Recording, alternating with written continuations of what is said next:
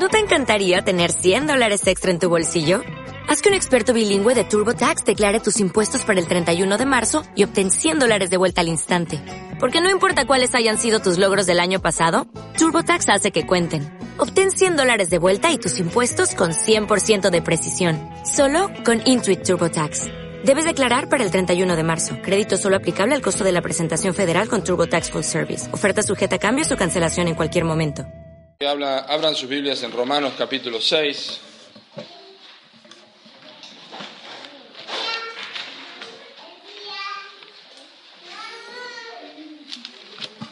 Romanos capítulo 6.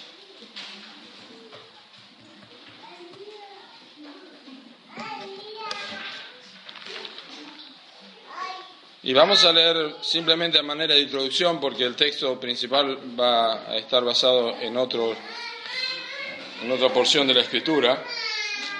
En Romanos capítulo 6 vamos a, a leer desde el versículo 15 en adelante.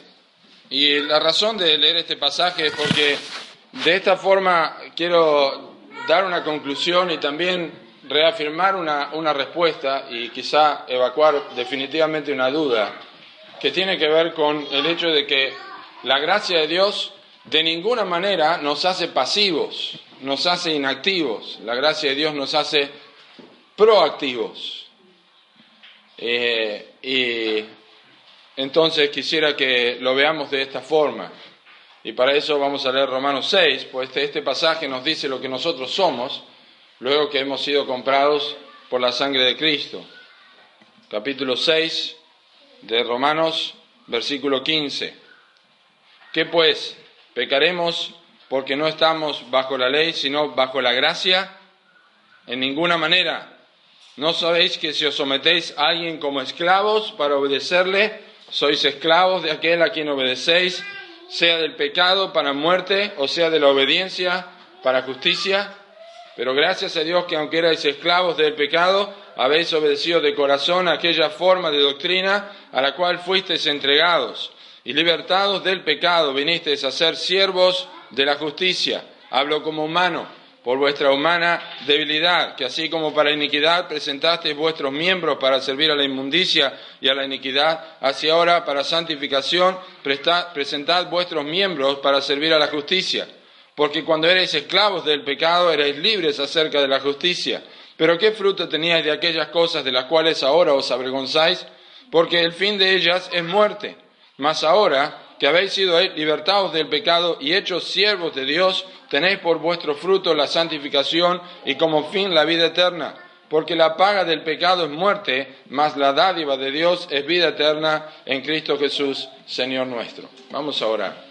Padre, te damos gracias por tu palabra y pedimos que en estos minutos que nosotros tomemos para considerarla una vez más, ella pueda ser nuestro, nuestro alimento tú seas el centro de nuestra atención, Señor, que eh, Dios y no el hombre sea nuestra, nuestra consideración, que nuestros corazones estén deseosos de ser saciados de tu, de tu grandeza y, Señor, que en nuestros corazones podamos regresar a nuestras casas eh, sabiendo que la obra de Dios no puede ser destruida y que lo que has comenzado en nosotros lo vas a perfeccionar que nos vayamos de este lugar conscientes de que no es una obra que se desbaratará o que se echará a perder en pocos días cuando el entusiasmo y los recuerdos desaparezcan, sino que definitivamente habrá provocado en nosotros un incentivo y un deseo de continuidad en crecer en la gracia y en el conocimiento de Jesucristo. Que marque estas etapas en nuestras vidas que en la eternidad serán eh, luego transformadas en coronas que echaremos ante tu presencia, donde tú recibas toda la honra eternamente por lo que has hecho en nosotros en esta tierra y por toda la eternidad. En el nombre del Señor Jesucristo. Amén.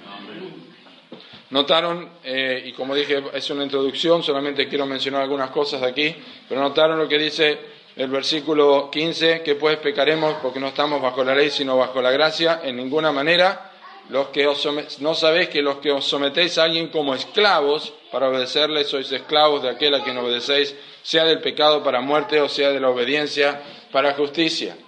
Si por allí la idea nuestra es que la gracia nos ha puesto en una hamaca paraguaya, en una playa en Ipanema, eh, con un vaso de jugo al lado y nosotros allí estamos para disfrutar la gracia de Dios. Esa no es la gracia de Dios. La gracia de Dios nos ha transformado en esclavos. Y uno dice, ¿cómo puede ser, pastor? Me está confundiendo toda la semana hablando de esto. Sí, la gracia de Dios nos ha transformado en esclavos. Nos ha quitado las cadenas de la esclavitud del pecado y nos ha puesto las cadenas de la gracia por la cual nosotros somos atraídos al Señor Jesucristo. La gracia nos ha hecho conscientes de que somos esclavos y por eso quiero decir dos cosas que a partir de esta, de esta idea nosotros vamos a ir al próximo pasaje, pero quiero mencionar algo. Quiero mencionar que este cambio de esclavitud al pecado a la esclavitud de la justicia es imprescindible para que una persona pueda tener la certeza, la plena certeza de la vida eterna. Por eso el pasaje del versículo final dice, porque la paga del pecado es muerte, mas la dádiva de Dios es vida eterna en Cristo Jesús, Señor nuestro, lo cual conjuga varias ideas, una de las cuales es que nosotros servimos a Dios por gracia porque hemos recibido algo de gracia, regalados, una dádiva, pero también es un contraste enseñándonos que afuera de esto es imposible que nosotros tengamos vida eterna, que nosotros podamos decir que tenemos certeza de vida eterna, porque hay una paga por el pecado. Y quien no recibe ah, la dádiva de la gracia de Dios, de la vida eterna, pagará por su pecado con la muerte física, pero también con la muerte eterna, la segunda muerte. La Biblia enseña que todos nosotros nacemos muertos espiritualmente. Efesios capítulo 2 dice, y Él os dio vida a vosotros cuando estabais muertos en vuestros delitos y pecados. Jesús dijo en Juan capítulo 5, eh, los que, esta es la voz del Hijo de Dios, los que la oyeren vivirán. La muerte espiritual es un hecho para todos los seres humanos, pequeños, grandes, desde que nacemos, se apartaron los impíos desde la matriz, haciendo malas obras. No hay justo ni aun uno. No hay quien entienda, no hay quien busque a Dios. Muertos espiritualmente. Colosenses capítulo 1 dice que somos enemigos en nuestra mente, haciendo malas obras. Romanos capítulo 5 dice que éramos débiles, éramos enemigos de Dios. Y la Biblia dice que el Señor Jesucristo es la dádiva de Dios, que Dios por su amor mostró, aún siendo pecadores, no cuando Dios veía que nosotros nos reformábamos, que esta es la idea que muchas personas tienen. Dios me perdonó porque vio que yo estaba reformándome un poco. Dios no reforma pecadores, Dios regenera pecadores. Dios sana enfermos. Dios no resucita moribundos, Dios resucita muertos. Así que la única condición, por así decirlo, para que tú puedas disfrutar y entrar por la gracia y ser encadenado a la esclavitud de Cristo, es que tú reconozcas tu condición de estar separado de Dios. Sí, es echar por la borda todas tus ideas y todas tus creencias de religión, dejarlas de lado, olvidarlas, trapos de inmundicia, no sirven para nada. Dios las desecha. Y tienes que aceptar el regalo, la dádiva, el don sumamente costoso, y es por eso que es fácil de recibir, pero sumamente costoso que fue su propio Hijo Jesucristo. Él estuvo solo en la cruz recibiendo todo el castigo de Dios. Como dice el salmista, todas tus ondas y tus olas pasaron sobre mí. La ira de Dios sobre el Señor Jesucristo es lo que permite que tú no recibas la ira de Dios por toda la eternidad. Tienes que arrepentirte de tus pecados, tienes que confesar tu condición, tienes que confesar que estás separado de Dios, tienes que reconocer que has ofendido a Dios y tienes que tener eso como motivación, que ahora habiendo ofendido a Dios, tú quieres honrar a Dios aceptando lo que Él hace y no lo que tú haces por Él. Esa es la única cosa y es absolutamente necesario que lo entiendas de esa forma. Somos ciegos, muertos espirituales, no podemos hacer absolutamente nada. El arrepentimiento es la puerta de entrada, el arrepentimiento para con Dios es la puerta de entrada a la fe en Jesucristo para que puedas tener la salvación de tu alma y lo que la Biblia llama el nuevo nacimiento, una nueva vida, una regeneración, una vida con Cristo. Y por eso la Biblia dice aquí que en el pasaje que leímos, eh, que aunque éramos esclavos del pecado, habéis obedecido de corazón aquella forma de doctrina a la cual fuisteis entregados. Siendo esclavos del pecado, tenemos que obedecer de corazón, pues la Biblia dice, si confesares con tu boca que Jesús es el Señor y creyeres en tu corazón que Dios le levantó de los muertos, serás salvo. lo que Dios hace, has obedecido de corazón aquella forma de doctrina a la cual ha sido entregado. lo que hace el Evangelio es derretir completamente tu orgullo y hacerlo, hacer tu persona de tal forma que pueda ser echado en un nuevo molde. Y ese molde es el Señor Jesucristo. La forma de doctrina a la cual fuimos entregados. Jesucristo es la sana doctrina. Jesucristo es la palabra de Dios. Y somos libertados del pecado y hechos siervos, eh, venimos a ser siervos de la justicia. Así que yo te, te animo para que si aún no has rendido tu vida a Jesucristo, aún no has creído en tu corazón que Él es la única, el único medio, el único camino, la verdad y la vida, que en esta, en esta última reunión tú puedas eh, dejar de batallar y dejar de luchar y aceptar definitivamente el regalo de Dios en la persona de su Hijo. Así es como se cumple la justicia. Y, yo quiero decir esto, no, no tenés que esperar eh, bueno, voy a terminar la reunión y voy a pedir que alguien venga conmigo y vaya a, orar conmigo para que me ayude. Yo creo que en este momento, en este mismo momento que yo estoy enseñando la palabra de Dios, si el Espíritu Santo está obrando en tu vida, tú estás diciendo en tu corazón, yo creo que Jesucristo es el Hijo de Dios y que llevó mi pecado en la cruz. Yo creo que Él murió y resucitó por mí. Y en este momento el Espíritu Santo está obrando la regeneración en tu alma. Lo confesarás con tu boca, lo dirás a otros pero no dejes pasar el momento si el Señor está obrando en tu vida y en este momento está indicándote que necesitas este arrepentimiento. Venid a mí todos los que estáis trabajados y cargados, yo os haré descansar. Bien, Romanos 6, la gracia de Dios nos, nos ha hecho esclavos. Entonces, ¿cómo hacemos nosotros para batallar como esclavos, para permanecer en la gracia de Dios y para no ser llevados del orgullo y de la soberbia que naturalmente tenemos en nosotros, en nuestros corazones, estamos inclinados a esto, y podamos mantenernos en este perfil bajo y disfrutar de esta gracia de Dios y saber que nosotros estamos honrándole a Él. Entonces, ahora sí quiero que abran sus Biblias en Lucas capítulo 17, Lucas capítulo 17.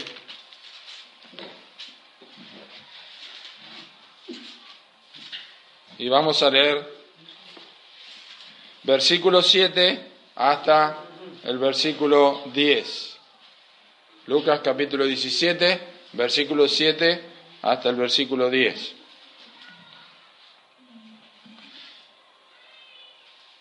Dice así, ¿quién de vosotros teniendo un siervo que ara o apacienta ganado al volver él del campo, luego le dice, pasa, siéntate a la mesa? No le dice más bien, prepárame la cena, ciñete y sirve y sírveme hasta que haya comido y bebido, y después de esto come y bebe tú.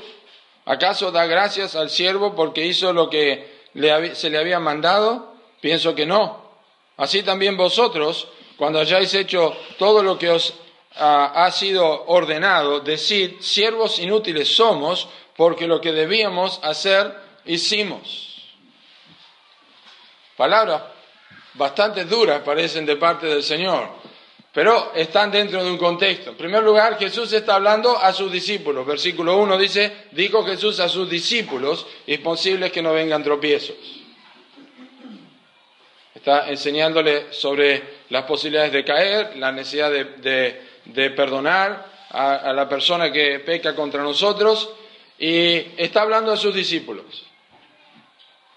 Y hay dos pasajes, dos enseñanzas que encierran el texto que nosotros leímos, 7 al 10. Una enseñanza en versículo 5, eh, versículos 5 y 6, y luego la de los leprosos en versículo 11 hasta el versículo 19. Y este es el punto. Eh, en el primer, en el primer pasaje Jesús le responde a sus discípulos que le piden que le aumente la fe, diciéndole bueno, si tuvieras fe como un grano de mostaza, podría decir a este sicómoro, desarráigate y plántate en el mar, y os, obedecería. Y en el pasaje de versículo 11 nos habla de los diez leprosos que son limpiados y que uno solo viene a dar gracias. ¿Cuál es el punto intermedio entre las obras que nosotros podemos hacer que son tan reconocidas como sacar un sicómoro y pedir que se desarraigue en el mar y decir tengo tanta fe que mire la obra que hace esta persona, mire, mire el trabajo que hace, mire, es reconocido la fe que tiene esta persona?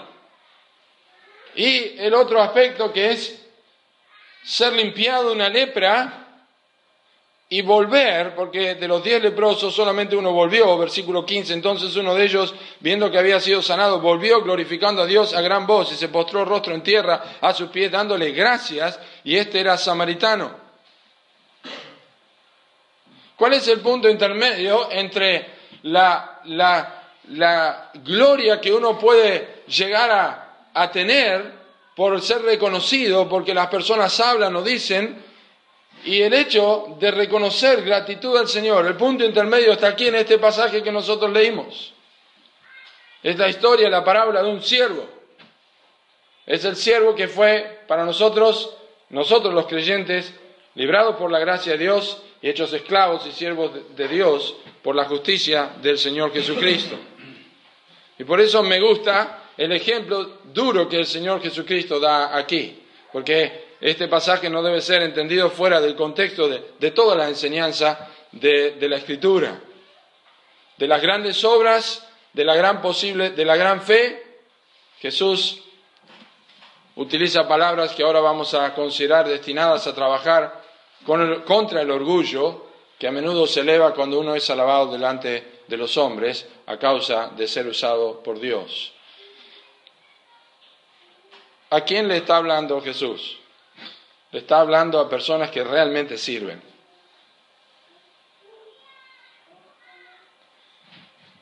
Dos cosas. Nosotros muchas veces queremos llevar la gloria por cosas que creemos que son servicios.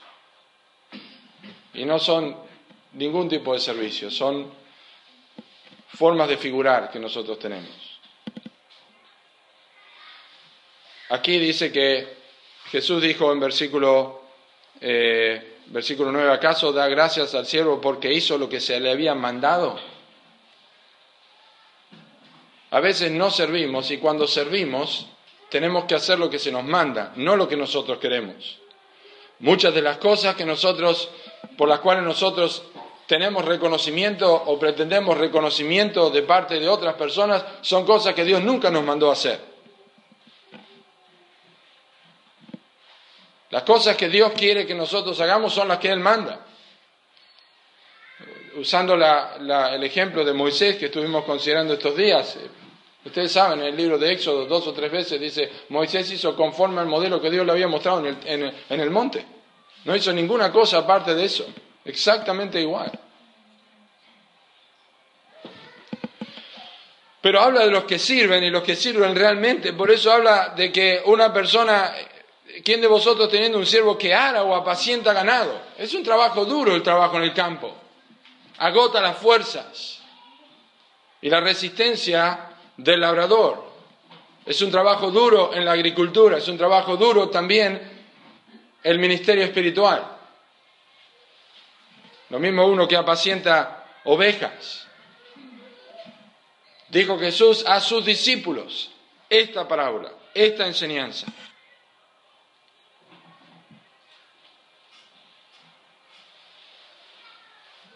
Alguno le dice a su siervo, pasa, siéntate a la mesa, no le dice más bien, prepárame la cena, ciñete y sírveme hasta que haya comido y bebido, y después de esto come y bebe tú también. Spurgeon dijo, siempre hay algo que podemos hacer para servir a nuestro maestro y siempre hay alguna forma en que podemos hacerlo. Si no se puede salir a arar, se deberá bajar a la cocina, se deberá hacer un poco, se deberá trabajar en la cocina, si no se puede alimentar el ganado, entonces usted podrá traer la comida, el plato de comida a su maestro. Quizás se trate de un cambio de trabajo para usted, pero usted, va a mantener esta actitud de servicio mientras usted viva. ¿Acaso da gracias al siervo porque hizo lo que se le había mandado? Por supuesto que el, el patrón no da gracias por estas cosas. Para nuestra cultura la gratitud en la amabilidad es indispensable. Pero en la cultura en que Jesucristo estaba hablando, ningún, ningún amo le daba gracias a su esclavo y el esclavo no pretendía que le diera las gracias. Y la razón de esto es porque él creía un privilegio estar como esclavo. De hecho, muchos de los esclavos estaban en mejor condición que quienes, quienes, que quienes no eran esclavos. Los esclavos tenían muchísimos privilegios que no tenían las personas que no eran esclavas. Tenían comida, tenían techo, tenían salud, tenían todo lo que necesitaban. Y no necesitaban y jamás esperaban que le dieran gracias. Aquí no está hablando, y el pasaje lo podemos adaptar a nuestra, a nuestra, manera de pensar o, nuestras ideas que nosotros tenemos y luchamos cuando vemos esto, pero qué, qué, qué hombre tan, tan parco y tratarlo de esta manera y el siervo allí está ahí y molesto y crujiendo los dientes. Podemos tomarlo así. De hecho, muchas veces lo tomamos así. Pero Cristo no quería que ellos lo tomaran de esa forma, porque realmente no era de esa forma. Él quería que entendieran cuál era la actitud del siervo.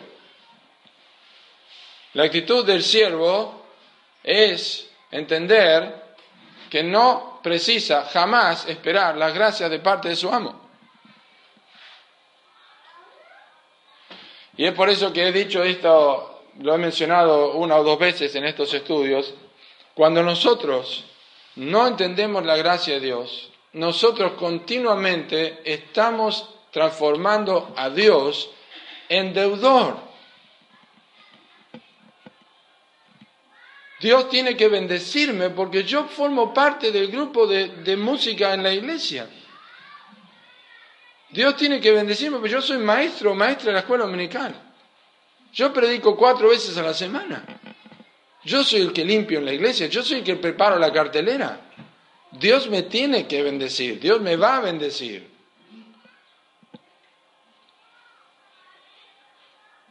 Y a veces oramos, Señor, bendíceme, Dios, bendíceme en esto y lo otro. Dios ya nos ha bendecido con toda bendición espiritual a nosotros en Cristo.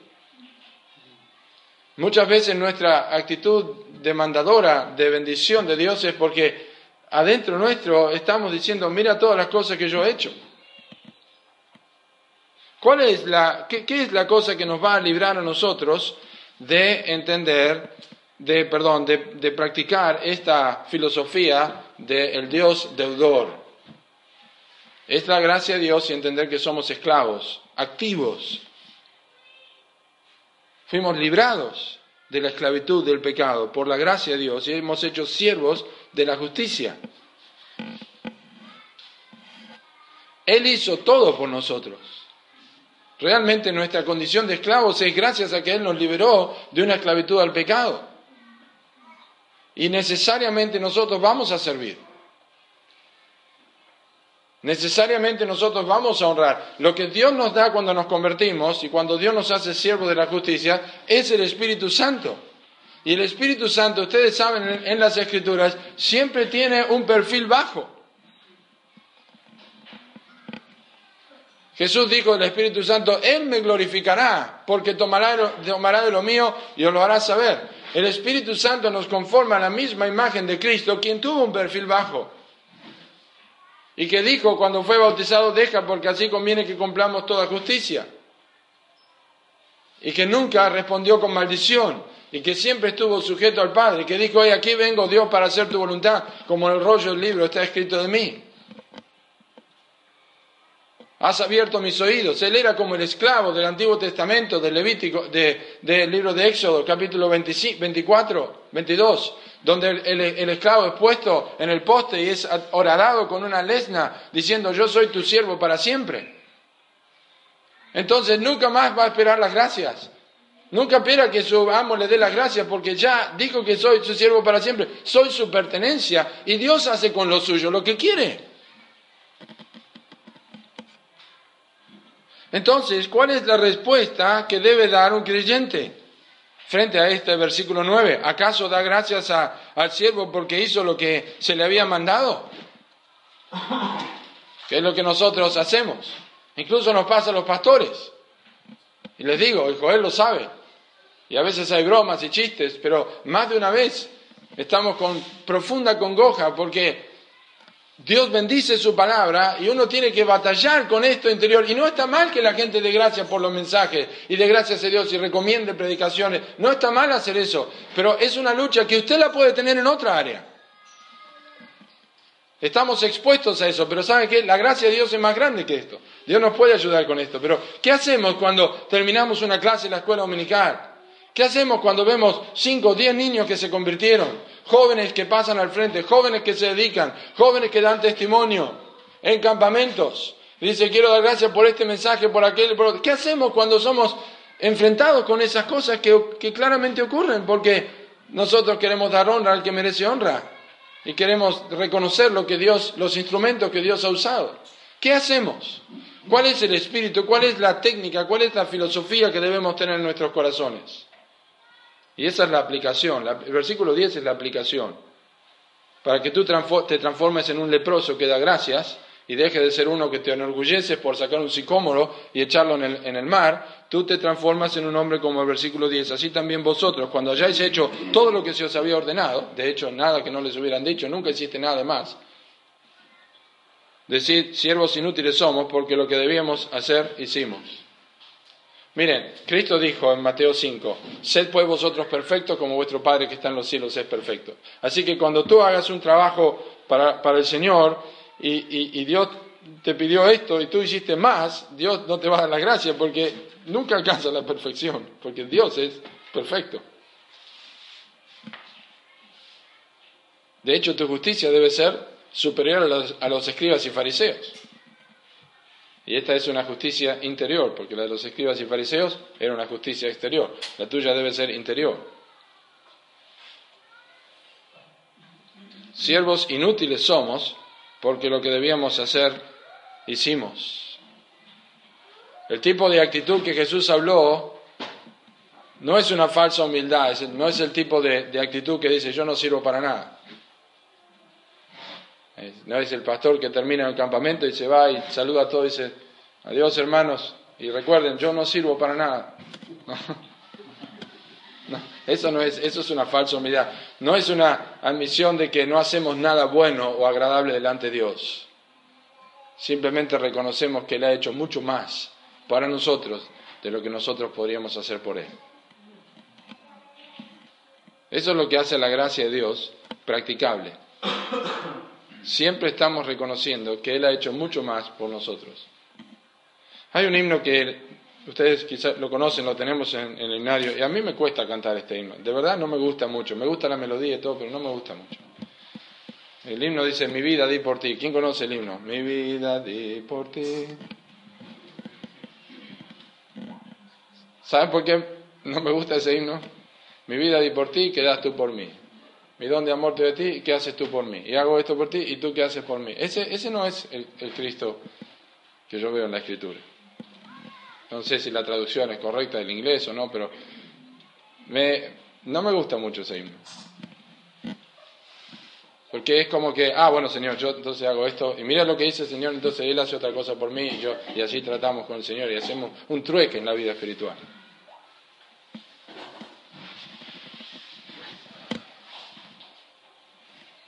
Esta actitud entiende que nuestro Maestro ha hecho más y mayores cosas por nosotros de lo que nosotros podríamos hacer por Él. Lo que Él hizo por nosotros fue por puro amor, lo que nosotros hacemos por Él es por gratitud y por deber. Por eso, el pasaje que sigue dice que uno volvió y dio gracias. Nosotros lo hacemos por gratitud, Él lo ha hecho por amor a nosotros. Nosotros estamos respondiendo. Dios no nos respondía nada a nosotros.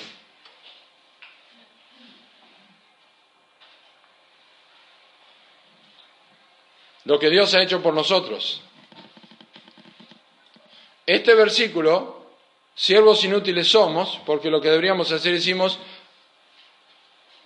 le da mayor peso a la enseñanza de toda la Biblia y es que el Evangelio verdadero, es el Evangelio cristocéntrico, es lo que Dios ha hecho por mí.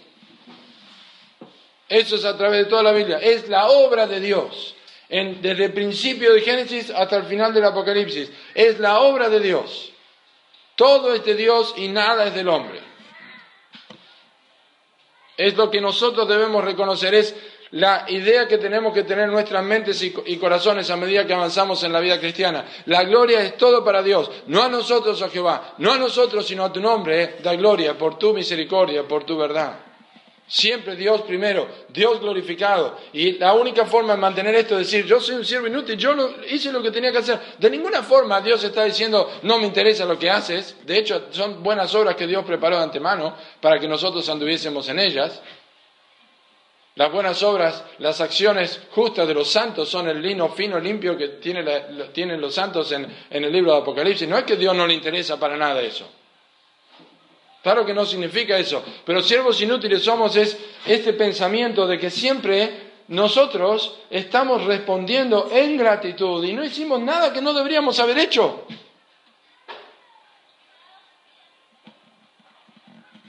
No estoy sorprendiendo a Dios nunca. Nosotros no causamos sorpresa a Dios con nuestras buenas obras y nuestro servicio. Jamás lo tomamos por sorpresa.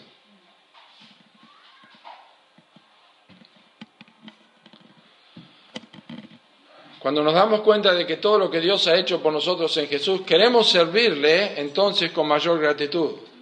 Piensa en la gran obra de perdón que Jesús hizo por nosotros. Piensa en las grandes montañas que Él movió por fe. Las grandes obras de fe y el perdón por nosotros son, son un mero deber en comparación a lo que Dios ha hecho por nosotros. Cuando el pueblo venía y se criticaba porque no tenían comida ante Aarón y ante Moisés y Aarón dos veces dice Moisés, nosotros, ¿qué somos? Nosotros. Para que vengáis en contra de nosotros y vengáis a reclamar. ¿Qué somos nosotros? Pedro y Juan van a orar al templo. Y allí en, en la puerta del templo hay un hombre lisiado. Mira, no tengo ni plata ni oro, pero que tengo te doy. En el nombre de Jesucristo Nazaret, Nazaret, levántate y anda. Y se levantó y entró saltando y alabando a Dios. Y luego se juntó la multitud. Y estaban todos allí oh, mirando lo que había pasado. Y Pedro se pone en pie lleno del Espíritu Santo, dice, ¿por qué pensáis que este hombre está sano como si por nuestro poder o piedad nosotros eh, hubiéramos hecho andar a este? No es mi poder ni mi piedad. Yo hice lo que tengo que hacer. En el nombre de Jesucristo de Nazaret, levántate y anda. De gracia recibiste, date gracia. No hay ningún reconocimiento, no hay, no hay nada que nosotros podamos decir que es mérito nuestro. Está a través de toda la escritura. No soy, no soy digno de ser considerado apóstol o ministro, dijo el apóstol Pablo. Dios en su misericordia me ha apartado desde el vientre de mi madre. Cuando nuestros corazones son rectos y vivimos y actuamos como si fuéramos felices de tener el privilegio de que se nos permita servir a Dios, eso es ser siervos inútiles. No hay suficientes cristianos que tienen esta actitud hoy. En cambio, muchos hoy en día quieren proyectar una imagen de supercristianos que se hacen parecer a otra cosa que siervos inútiles. Casi dicen, ¿qué haría Dios sin mí? Señor, te doy gracias porque se te, ocurrió la idea. Hay, una calcomanía que lo veo en los autos, dice, Dios hizo todo perfecto, conmigo se pasó.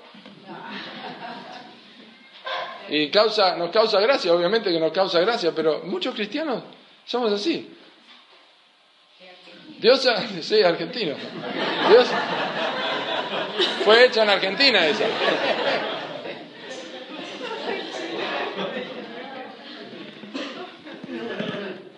Sí, alguien dijo que la humildad del, Señor Jesucristo es tan grande que habiendo podido nacer en Buenos Aires, nació en Belén.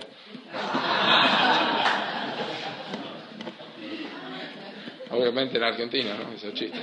Pero miren, ¿cuántas veces estamos de esta forma? Dios nos ha dado equipos de música, pero conmigo se pasó. Dios nos ha dado predicadores, pero conmigo se pasó. Dios nos ha dado iglesias, pero conmigo, la nuestra se pasó. Dios ha usado hombres y siervos y ha usado ministerios en la ciudad, pero con el nuestro en la iglesia, nosotros Hay orgullo individual y hay orgullo colectivo, de creernos, de creernos algo. Recuerden, Dios, el Señor Jesucristo, habló a la iglesia en forma colectiva en el libro de Apocalipsis. Tú dices, yo soy rico, me he enriquecido, no sabes, no sabes que tú eres esto. Oh, conozco tu trabajo, tu obra, tu arduo trabajo y todo esto, pero tengo contra ti que has dejado tu primer amor.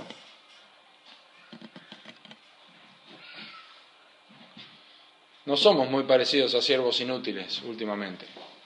Somos parecidos a profesionales imprescindibles para el ministerio de Cristo.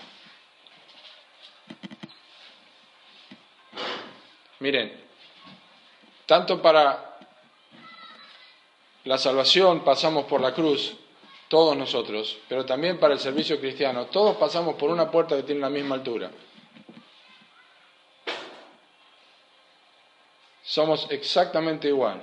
Acuérdense Isaías 40, Marcos capítulo 1, voz de que clama en el desierto, enderezad el camino al Señor, todo monte sea bajado, todo valle sea alzado y entrará el Señor. Nosotros lo único que hacemos es estar preparados para que el Señor camine y el Señor sea visto en nuestras vidas. Solo pensamos que somos mejores que otros cuando miramos al hombre, no a Jesús. Los maestros de escuela dominical y todos los que tienen servicio piensan que son mejores cuando se comparan con otros que hacen lo mismo. Cuando yo me comparo con otro maestro, yo me comparo con otro pastor, más o menos de los que nos movemos así, ¿no es cierto? Pero cuando dejamos de mirar al hombre, empezamos a compararnos con Cristo Jesús. Ahí nosotros decimos, trágame tierra, soy un siervo inútil, yo hice lo que tenía que hacer. Los santos en crecimiento no es que no piensan nada de ellos mismos, los santos en crecimiento no piensan nada de ellos mismos, los santos que son llenos piensan menos que menos de sí mismos.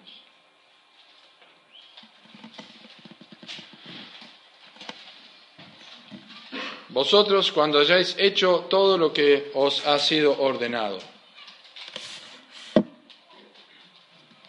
Lamentablemente, nosotros no solamente no nos reconocemos siervos inútiles, sino que nos reconocemos útiles cuando generalmente no hacemos todo lo que se nos ha ordenado. Porque lo hacemos a medias, porque no hacemos indolentemente la obra del Señor, como aquellos que Dios mandó en el libro de Jeremías a castigar a Moab, maldito el que no hiciera la obra de Jehová indolentemente, hacemos un montón de cosas por la mitad y queremos recibir la gloria. Lo único que nos va a mantener en la gracia es ser obedientes y agradecidos, porque somos leprosos sanados. Y eso va a mantenernos con este perfil bajo y aunque nosotros saquemos árboles, los desarraiguemos, los tiremos en el mar, no va a afectar nada, porque somos siervos inútiles. Lo que debíamos hacer, hicimos. Ganamos 15, 20 almas en una predicación. Soy un siervo inútil, es lo que yo tenía que hacer, tenía que predicar. Han venido tanta gente a la iglesia durante tantos años por, por causa de mi testimonio. Soy un siervo inútil, es lo que yo tengo que hacer. Yo estoy agradecido al Señor. Tenemos que servir al Señor y hacerlo en el espíritu de este pasaje que el libro de Hebreos nos dice, y ya terminando, dice así, Así que recibiendo nosotros un reino inconmovible, tengamos gratitud y mediante ella sirvamos a Dios agradándole con temor y reverencia. Hebreos 12, 28. Tengamos gratitud y mediante ella sirvamos a Dios agradándole con temor y reverencia. El momento que perdemos la gratitud de dar gracias en todo, el momento que perdemos la gratitud por, por haber sido librados de la esclavitud del pecado, hechos siervos de la justicia, nosotros comenzamos a sentirnos muy útiles e imprescindibles. Pero cuando nosotros tenemos gratitud, mediante ella servimos a Dios agradándole en temor y reverencia y siempre tendremos estas palabras en nuestra boca. Soy, soy un siervo inútil. Hice lo que tenía que hacer. Cuando bajes del púlpito, Señor, yo hice lo que tenía que hacer. Cuando termines tu clase, Señor, yo hice lo que tenía que hacer. Cuando termines de limpiar en el templo, Señor, yo hice lo que tenía que hacer. Cuando terminas de testificar a alguien, cuando terminas de orar con alguien que acaba de recibir a Cristo, Señor, yo hice lo que tenía que hacer. Y siempre recibirá la gloria y la honra. Y eso nos hará servir en la gracia. Eso nos hará vivir en la gracia. Y eso nos hará andar como Él anduvo. Porque eso es lo que Cristo dijo en Juan capítulo 8. Yo hago siempre lo que le agrada. Nunca tomó gloria para sí mismo. Andaremos como Él anduvo. Siempre el pastor parece que miente cuando dice va a leer un último versículo, pero... ¿Quién sabe lo que dice 1 Juan 2.5? Pues 2.6 sabemos, el que dice que permanece en él debe andar como él anduvo. Dice así, pero el que guarda su palabra, en este verdaderamente el amor de Dios se ha perfeccionado, por esto sabemos que estamos en Él. El que guarda su palabra, el que es obediente a la palabra de Dios, la escucha, la, obedece como el siervo, en este verdaderamente el amor de Dios se ha perfeccionado. No el amor mío hacia Dios, sino el amor de Dios hacia mí. Se perfecciona. Y sabemos, por esto sabemos que estamos en Él. Es decir, el siervo que obedece se da cuenta que su amo le ama. Y como le ama, sirve con mayor gratitud. Que no es, otra, no es otra cosa que lo que Moisés escuchó de Dios en el monte cuando le dijo, muéstrame tu gloria. Le dijo, yo voy a hacer pasar mi bien delante de ti, yo te voy a mostrar mi bondad. ¿Y quién no quiere servir por gratitud a un Dios tan lleno de amor y bondad? El amor de Dios se perfecciona en quien obedece a la palabra hace caso de la escritura, estudia, medita y pone en práctica, confiesa su pecado, hace lo que es la voluntad de Dios, el amor de Dios se perfecciona. Dios es un Dios digno de servirle, Dios es un Dios que me ama, Dios es un Dios que me ha escogido de antes de la fundación del mundo, me ha dado todo en Cristo Jesús, me ha puesto a la par de Cristo Jesús, porque yo soy coheredero con Cristo Jesús, soy su siervo, yo quiero servirle, soy un siervo inútil, pero le amo y le doy gracias y le sirvo. Y me mantengo en la gracia de Dios todos los días de mi vida dependiendo de Él y nunca, nunca, nunca buscando mi propia gloria. Que sea nuestra oración. Siervos inútiles, siervo inútil soy porque lo que tenía que hacer había hecho. Vamos a orar. Señor, en esta mañana te damos gracias por la expresión de tu palabra, la exactitud con la cual tú nos, nos visitas y con la exactitud con la cual tú nos, nos eh, instruyes y nos das eh, palabras que son alentadoras para, nuestros conflictos, para las áreas donde nosotros batallamos. Y hoy te queremos agradecer porque podemos llamarnos inútiles y esto no significa que en un sentido no somos útiles para ti, claro que lo somos, pero no, no somos imprescindibles, Señor, para ti. Y nosotros eh, queremos servir en gratitud con temor y reverencia. Señor, aunque nuestra fe sea tan grande que podamos trasladar los árboles al mar o los montes al mar, Señor, ayúdanos a recordar que debemos ser agradecidos y que no hemos hecho nada que no se nos hubiera mandado hacer. Y protégenos, Señor, de creer que somos útiles cuando hemos hecho menos de lo que teníamos que hacer. Guárdanos de ese tipo de inutilidad, la inutilidad de la soberbia y del orgullo que nos, hace parecer un cero a la izquierda, Señor, cuando nosotros no, no podemos ser útiles por causa de nuestro orgullo, por causa de ser imitadores del enemigo de nuestras almas, aquel que quiso ser igual a Dios. Señor, todo te corresponde a ti. Todo lo que tenemos proviene de ti. Todo don perfecto proviene del Padre de las luces, de lo alto. Y tú, algunos los hiciste manos, a otros orejas, a otros pies, a otra parte del cuerpo. Todos somos importantes. Pero tú nos has dado como tú quisiste a cada uno. Algunos estamos más expuestos que otros ante los hombres. Pero tu gracia es suficiente para los que están al frente como para los que están detrás del telón, y todos necesitamos recordar nuestra inutilidad aparte de la gracia de Dios. Hoy, Señor, decimos y confesamos que tú no nos debes nada, Señor, y nosotros nunca terminaremos de pagar tanto que has hecho por nosotros. Como dice un himno conocido, ¿con qué pagaremos amor tan inmenso que diste tu vida por el pecador? En cambio recibes la ofrenda humilde, Señor Jesucristo, de mi corazón. En el nombre de Jesucristo. Amén.